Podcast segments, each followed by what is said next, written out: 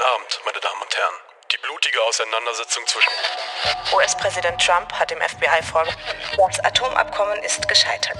nach dem Abgasskandal von Klimaschutzziele aufge... Halt! Wir wollen auch mal gute Nachrichten hören. Dann machen wir das selbst. Herzlich willkommen zu Ideen bewegen, dem Podcast mit guten Nachrichten von das Programm. Ich bin Nico und ich mache mich auf die Suche nach mutigen Gründerinnen und Gründern mit Ideen, die unsere Gesellschaft bewegen. Von grünen Technologien über soziale Projekte bis hin zu alternativen Gesellschaftsmodellen. Für ein besseres Morgen.